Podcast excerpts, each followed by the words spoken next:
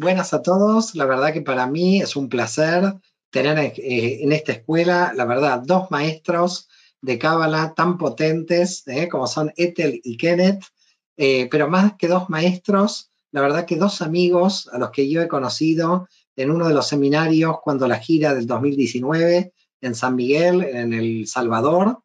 La verdad que quedé muy emocionado, muy, muy emocionado.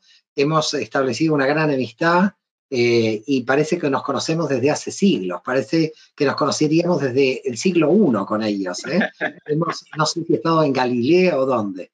Bueno, la cuestión que para mí eh, hay un curso que estoy muy, muy, muy feliz de que se pueda desarrollar en la escuela, que va a ser muy potente, porque está el programa muy bien preparado, muy bien estudiado, que es Jesús y la Cábala muchísima cantidad de gente en el mundo, cristianos en el mundo, que permanentemente no entienden qué es la cábala, la atacan, cuando en realidad es la mística judía. Y Jesús era un judío místico, un rabí eh, judío que, por supuesto, tenía todos los elementos de la mística hebrea. Y por lo tanto, tener un curso de estas características, de dos personas, dos amigos que vienen de la profundidad del cristianismo, del movimiento evangélico y que fueron desarrollándose hacia el área mística, me parece algo muy importante para todos aquellos que quieran encontrar realmente la esencia de Jesús de Nazaret, de Yoshua. Así que amigos, Ethel y Kenneth, se tienen que presentar. Muy bien, adelante, Ethel. Ok, muy bien, muchísimas gracias, querido Mario, por esta oportunidad. Estamos tan felices de poder estar acá y a la vez no nos los creemos, así que estamos felices. Bueno, eh, mi nombre es Ethel. Nosotros, como, como usted lo decía, venimos del movimiento evangélico y precisamente comenzamos eh, con un Jesús occidentalizado, creyendo que Jesús era rubio, ojos azules, ¿verdad? Y por años creímos en un Jesús sin un trasfondo eh, y eso nos hacía sacarlo de su contexto y obviamente no conocer todas sus enseñanzas. Pero nuestro caminar nos fue llevando a profundizar un poco más en sus enseñanzas y a, lograr entender que Jesús venía de un trasfondo judío y él eh, no solo venía de un trasfondo judío, sino que además era un místico judío. Así que en, nuestro caminar, bueno, eh, hemos enseñado en una congregación, ¿verdad? En el mundo cristiano. Eh, tenemos un, estudios teológicos y también un poco de eh, estudios rabínicos y esto nos ha llevado a adentrarnos y a conocer a un Jesús completamente diferente, pero para lo que muchos creen, no nos ha llevado a alejarnos de él, sino que nos ha llevado a entenderlo mejor, a entender sus palabras, a entender sus enseñanzas y a situarlo en un contexto histórico y social completamente diferente de como lo conocemos en Occidente. Qué bueno, qué bueno, Ethel. Kenneth. Bueno, eh, para nosotros ha sido y fue, bueno, lo fue el año pasado el haberlo conocido, profesor y maestro Mario, fue una tremenda alegría, lo que diríamos acá, una tremenda bendición en nuestro peregrinaje, ya que nosotros dirigimos, guiamos una comunidad que tiene por nombre seguidores de Jesús. En ese peregrinaje, poco a poco, descubrimos al Jesús judío. Fue una experiencia muy, pero muy fuerte y también con los años, aunque había un poquito de miedito, y vamos a tocar eh, eso del miedito, lo que el cristianismo le tiene a la cábala, llegó el momento pues que el año pasado nos, nos conocimos ahí en la ciudad de San Miguel, disfrutamos muchísimo las, las ponencias y como bien dice ese sabio refrán de los maestros de Israel, pues cuando los alumnos están listos aparecía el maestro y quedamos enganchados, como decimos acá en El Salvador, a, a esa ponencia de cábala introducción a la cábala que dio en San Miguel. Bueno, y el resto es historia. Hemos desarrollado una gran amistad. Eh, nos inscribimos en la escuela de, de psicología y cábala, pues que usted preside, que usted ha fundado y lo que hemos aprendido pues en estos trimestres nos ha ayudado a comprender mejor al rabí de Nazaret. Ha sido como ir profundizando a través de los años eh, en el Jesús eh, religioso, en el Jesús histórico, en el Jesús judío, y hoy en el Jesús cabalista. De hecho, un gran cabalista del pueblo de Israel, una luz potente que ha llegado el momento, pues, de que alumbre eh, el mundo. Nos ha, costado dos mil años, ¿no? Nos ha costado dos mil años sacarlo a la luz porque en realidad todo el desarrollo del cristianismo fue de primero griego, luego el latín, y se fue alejando de las raíces hebreas y lo que estamos haciendo es rescatar a Yeshua tal como vivía en su contexto, ¿no? Todos los apóstoles judíos, su madre judía, es decir, todo, todo, y, claro, pasarlo al latín, pasarlo al griego, fue desfigurarlo, es decir, a, Yeshua se lo cristianizó, cuando el hombre nunca fue cristiano. Por lo tanto, eh, lo primero creo que es una reivindicación, este curso muy grande, a la verdad, ¿no? Como decía Yeshua, la verdad os hará libres. Y claro, dos mil años de, no reconocer que Yeshua era judío, eh, libres no podíamos ser. Por tanto, queda claro de que si la verdad nos hará libres, vamos por en ese camino, ¿no? En el camino de por lo menos ser honestos, ¿eh? entendiendo, porque lamentablemente esta honestidad a veces se paga, ¿no? Hay ataques, son judaizantes y uh, un montón de cosas. Y, y, y, estos problemas, ¿no? El concepto de gracia contra la ley, todas estas antinomias, que son todas falsas en el fondo, porque eh, Jesús no era un teólogo que estaba analizando la gracia contra la ley. Es decir, esto no tiene nada que ver con Yeshua, con lo cual la cuestión es la experiencia tanto personal de él como sus enseñanzas, ¿no? ¿Qué, es lo que se va a plantear en el curso a nivel de contenido? ¿Cuál es el programa? Muy bien, el programa es el siguiente. Vamos a comenzar con lo que usted ya ahorita mencionó, Mario, y es situando a Jesús en su contexto.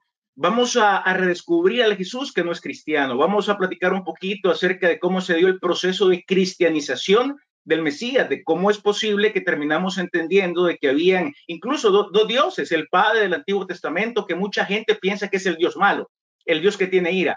Y Jesús que vino a apaciguar en, con su sacrificio, pues la ira del Padre, como el Dios bueno, el Dios bonachón. Se habla mucho de la ley versus la gracia. Cuando uno comienza a situar a Jesús ya como un judío, a uno se le tiende a tildar como que está judaizando. Aquí en el país, y cuando enseñábamos, solíamos decir, miren, para entender esto, lo que ha sucedido es eh, como hacerles una pregunta a cada uno de ustedes. Si quisiéramos estudiar acerca pues, del Capitán América o de los héroes ahí del mundo de Marvel, pues iríamos a Estados Unidos, porque ahí nacieron. Si queremos estudiar eh, a Jesús, hay que ir a donde él nació, hay que ir a, Oriente, hay que ir al pueblo de Israel, hay que beber de ellos y preguntarnos cómo una, una religión o cómo alguien hebreo termina después eh, en Roma? ¿Cómo se desplaza el centro de poder de Jerusalén, por decirlo así, al Vaticano? Son preguntas que uno se comienza a hacer. Claro, eh, para nosotros fue un gran choque emocional, intelectual, cuando descubrimos primero al Jesús judío.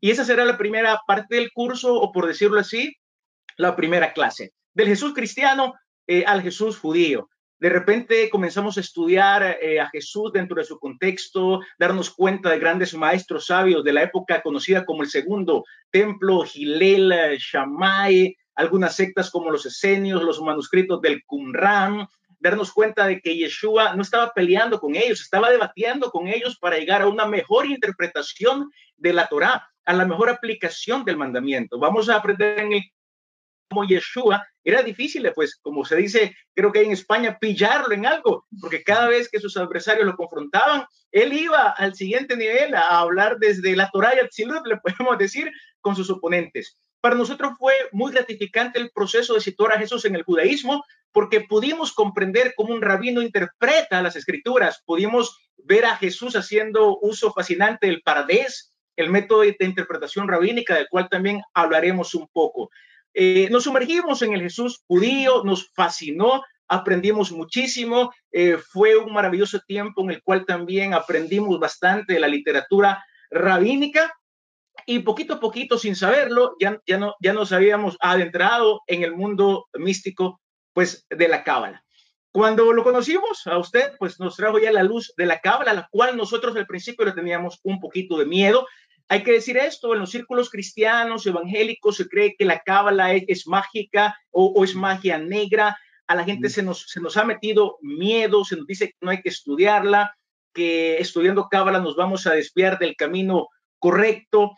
Pero para nosotros escucharlo decir que si queríamos entender a Jesús de Nazaret, había que situarlo en el contexto cabalístico, eso nos abrió los ojos y nos entusiasmó eh, a profundizar, inscribirnos en esta escuela en la cual hemos aprendido mucho y lo que hemos captado de la cábala es que realmente Yeshua de Nazaret era un profundo cabalista, era un gran místico, quizás de los místicos más potentes que el pueblo de Israel ha regalado al mundo. Así que luego de analizar a Jesús como un rabino, procederemos a analizar a Jesús como un místico, como un cabalista, como un terapeuta, eh, como alguien guardador de secretos, alguien que se cultivaba a sí mismo, al punto pues de que en el monte de la transfiguración sacó la luz potente que él llevaba por dentro. Vamos a poner eh, en el contexto también las palabras.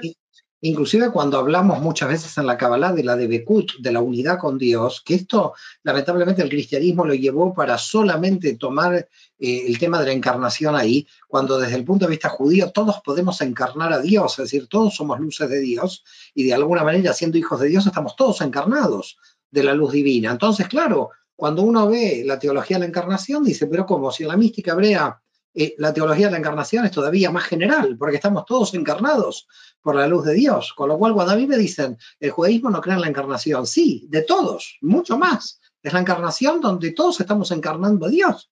Así es. De hecho, volvemos al Génesis, al Bereshit, a donde todos llevamos la imagen y semejanza divina. Ese, ese también es un, es un capítulo que vamos a desarrollar en las clases o es una clase llamada la de Bekut. Vamos a entender qué significa de la mística hebrea que Jesús haya dicho, el Padre y yo somos uno. En Juan capítulo 10 y en Juan capítulo 14, cuando le dice a Tomás, pero Tomás, ¿no crees que yo estoy en el Padre eh, y también el Padre?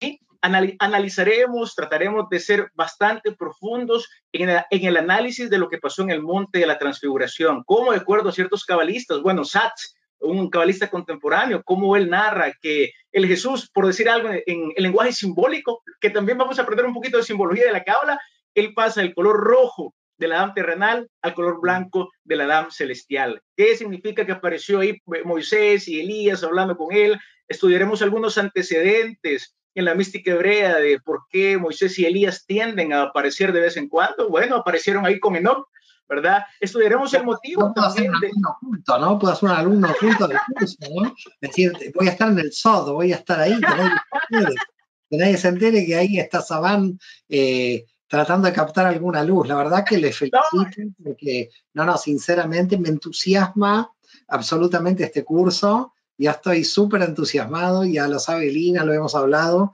con todo el equipo de la escuela, porque creo que el cristiano tiene que entender lo, que es Romanos 2.29, que es judío en el corazón. Es decir, este es el punto. Es decir, eh, eh, Pablo no, no define quién es cristiano, Pablo define quién es judío.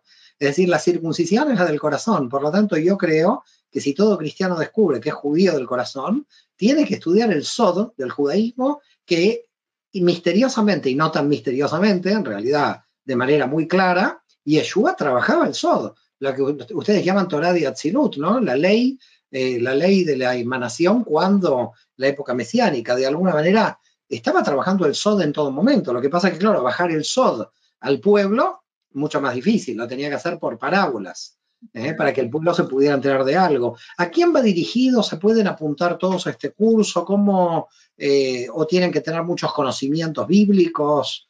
¿Se pueden apuntar todos? Cuéntenme un poco. Este curso va dirigido para todas aquellas personas que quieren profundizar un poco más en las enseñanzas del maestro de Nazaret. Es bien interesante porque aquí entra un gran universo, entran desde las personas que no tienen conocimiento de Cábala, pero quieren profundizar en sus enseñanzas, quieren acercarse, quieren conocerlas, porque como usted decía, quienes decía, realmente en el, en el año cero pasó algo que es como, yo lo, yo lo veo como un ángulo, empezó en su vértice y luego el, ángulo puede que se abriera solo, solo un grado, pero ese grado no fue separando completamente a cristianos con judíos que nos ha llevado a creencias completamente diferentes. Entonces, ¿cómo pasó eso? Realmente, si cualquier cristiano quiere profundizar en su fe y llegar a tener una mayor eh, integración en su conocimiento, debe de analizar las enseñanzas y conocimientos del maestro a la luz de cómo salieron, en su contexto, cómo pasaron. Además, Ethel, entender de que siempre la historia judía, que nosotros trabajamos tanto desde la Cábala de Tikkun Olam, la rectificación del mundo, ese grupo de judíos del siglo I soñaban con la rectificación del mundo. Es decir, que no podemos decir estamos fundando una nueva religión, lo que querían era la redención.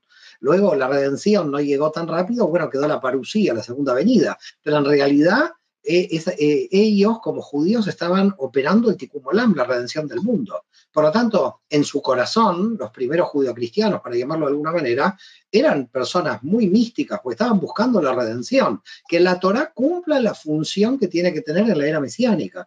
Y así todos nosotros, cuando estamos estudiando Cábala, estamos intentando traer la era mesiánica, porque estamos intentando hacer el Tikkun Olam. Con lo cual, estamos todos en el mismo trabajo, solamente que el problema teológico y yo te diría político con respecto a lo que pasó luego en el Imperio Romano nos dividió. Pero todos estamos luchando por el reino de Dios y por el Tikkun Olam. Por lo tanto, estamos en el mismo camino, ¿no?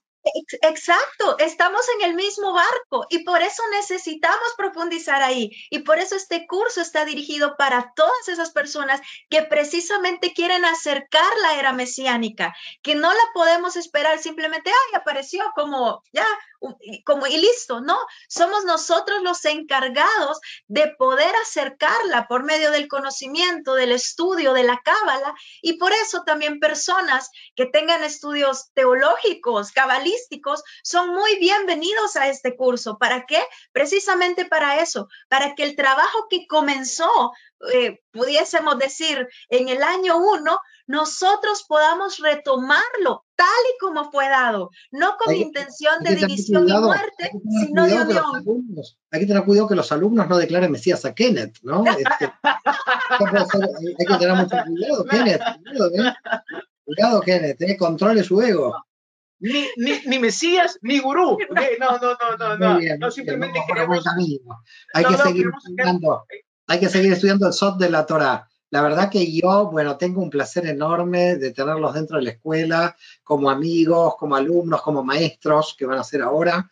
Y creo que toda persona realmente va a encontrar muchísimo material inédito, que esto también, porque nunca se hizo un trabajo tan profundo. Yo digo muchas veces, ¿por qué tanto miedo a la mística judía, a la Kabbalah desde el mundo cristiano evangélico, cuando el Apocalipsis de San Juan es una obra absolutamente de Kabbalah, es absolutamente de simbología y de mística judía. Entonces, cuando yo me encuentro con alguien del cristianismo, yo muchas veces le digo, uh, la Kabbalah, me dicen, sí, pero la Kabbalah está llena de temas de Kabbalah en el propio Evangelio de San Juan y en el Apocalipsis. Con lo cual, si uno no sabe simbología, ¿cómo entiende estos libros, no? ¿Qué, qué nos puedes decir, Kenneth? No, definitivamente, cuando estudiemos también eh, en el curso, aprenderemos un poquito de cómo la cábala ocupa muchísimos símbolos.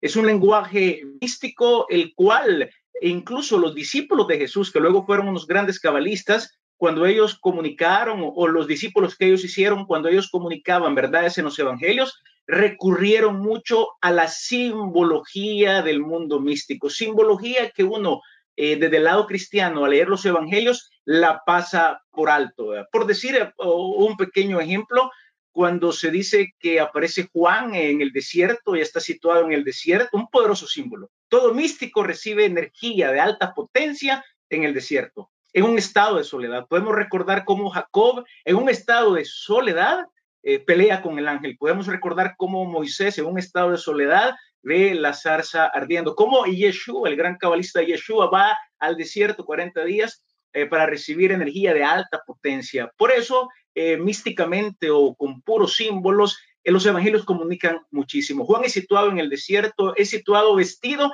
a la manera como vestía el gran profeta Elías, lo cual también dice mucho. Y a puro símbolo podemos profundizar a un nivel que lo que nos va a permitir es apreciar la enseñanza, las parábolas, las experiencias místicas de Jesús, pues con la luz de la cábala, lo cual ni siquiera es en 2D o en 3D, ya que el árbol sefirótico pues está formado de 10 dimensiones. Yo creería que en este curso vamos a ver a Jesús de Nazaret en 10D. En 10 dimensiones. Bueno, y no solo, no solo eso, sino también la parte, yo creo que tan importante de poder situar a Jesús también en el mundo femenino. Es decir, a Jesús también al malentenderlo, malinterpretarlo, también malinterpretamos todas sus enseñanzas. Pero en este curso también vamos a poder darnos cuenta cuál fue el mensaje también que Jesús traía hacia lo femenino y obviamente cómo él tuvo sus discípulas, ¿verdad? Pero lo malentendemos. Lo malinterpretamos. De verdad que un curso impresionante. Aquí la gente va a apuntarse porque creo que tiene un interés, va a tener un interés. Yo ya he visto el programa, es muy potente. Vosotros sois muy potentes y la verdad que el tema da para mucho. Es decir, unir después de dos mil años el Sod de la Torá, que es en realidad la base fundamental de Yoshua, es realmente un hito histórico, realmente lo que están haciendo, con lo cual, la verdad, muy feliz, muy, muy, los admiro, eh, admiro vuestra, vuestra valentía y vuestro ejemplo para poder llegar al núcleo duro, de alguna forma, de todo esto, ¿no? Como decimos, al final, la Merkabah, el carro de fuego, está en el Apocalipsis, con lo cual otro símbolo más tenemos ahí metido en el Nuevo Testamento que el cristiano no puede, no llega a entender lo que pasa ahí. Y desde la cámara se puede comprender. Bueno, guapos, la verdad que un placer muy grande. No sé si quieren decir algunas últimas palabras para el público. Claro, eh, una última palabra. Eh, los invitamos entonces a unirnos en esa labor del Tikkun Olam.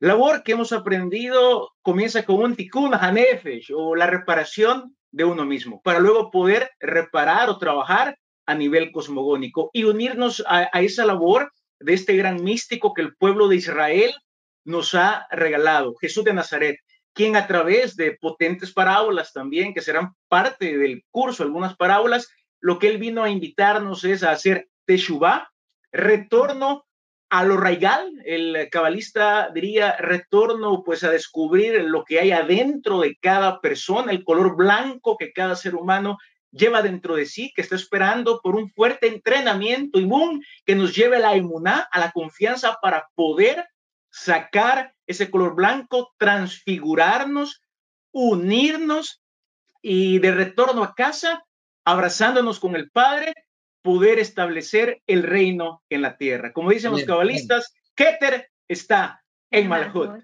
Así es, así es. Gracias. Yo creo también impresionante esto porque también se, se, mezclan un montón de factores. En, en, en este sentido, Jesús vino a, llamarnos a ese momento que pudiéramos hacer esa debecud con nosotros mismos para luego poder encontrar la redención aquí en el mundo, traer esa era mesiánica.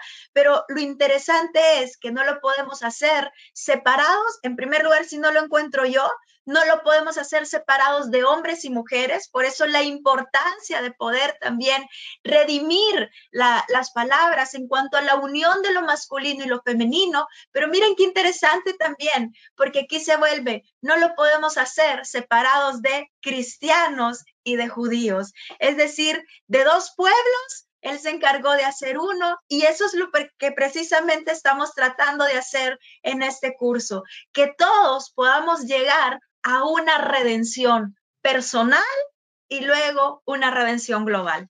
Amén. Yo tengo mucha, mucha admiración de que podáis hacer el curso como matrimonio, como pareja. A mí me resulta muy, muy bonito y creo que es muy potente que tengan cada uno su espacio, su clase ¿no? dentro del curso y me parece que también refleja mucho hacia dónde vamos, ¿no? Vamos hacia la unión, como tú decías, Ethel, de estas dos partes, ¿no? Como decía eh, el Tarsiota, para que todo Israel sea salvo, para que lleguemos a la redención.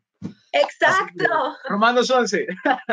Muy bien, guapos, gracias por todo. Un placer enorme y creo que Jesús y la Cábala hacer un curso muy potente.